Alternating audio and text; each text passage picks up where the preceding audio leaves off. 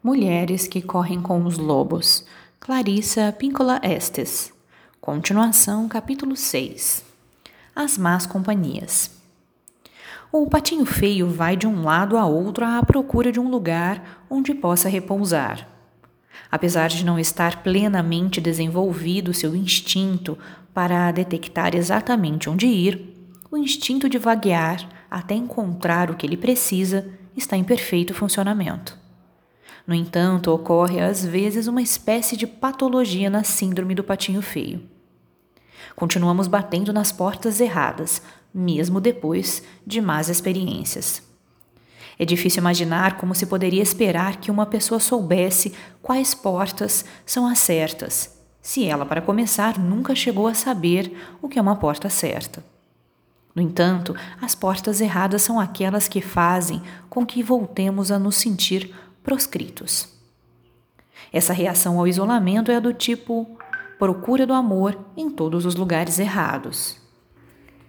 Quando a mulher se volta para um comportamento repetitivamente compulsivo, reencenando um comportamento frustrante que provoca a decadência em vez de uma vitalidade permanente com o objetivo de abrandar seu isolamento.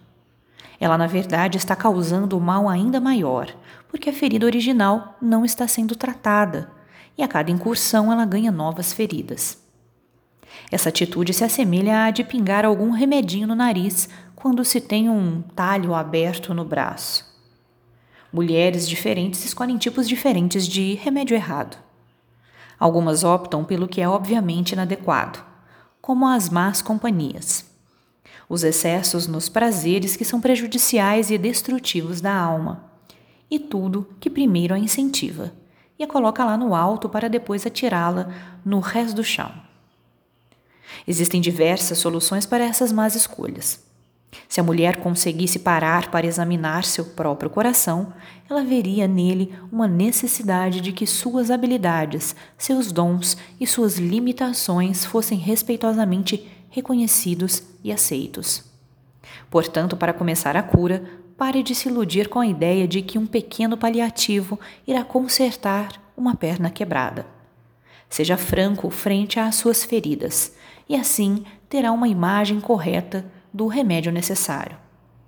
Não jogue no vazio o que for mais fácil ou estiver mais disponível. Faça questão do medicamento adequado. Você o reconhecerá porque ele irá fortalecer sua vida em vez de enfraquecê-la.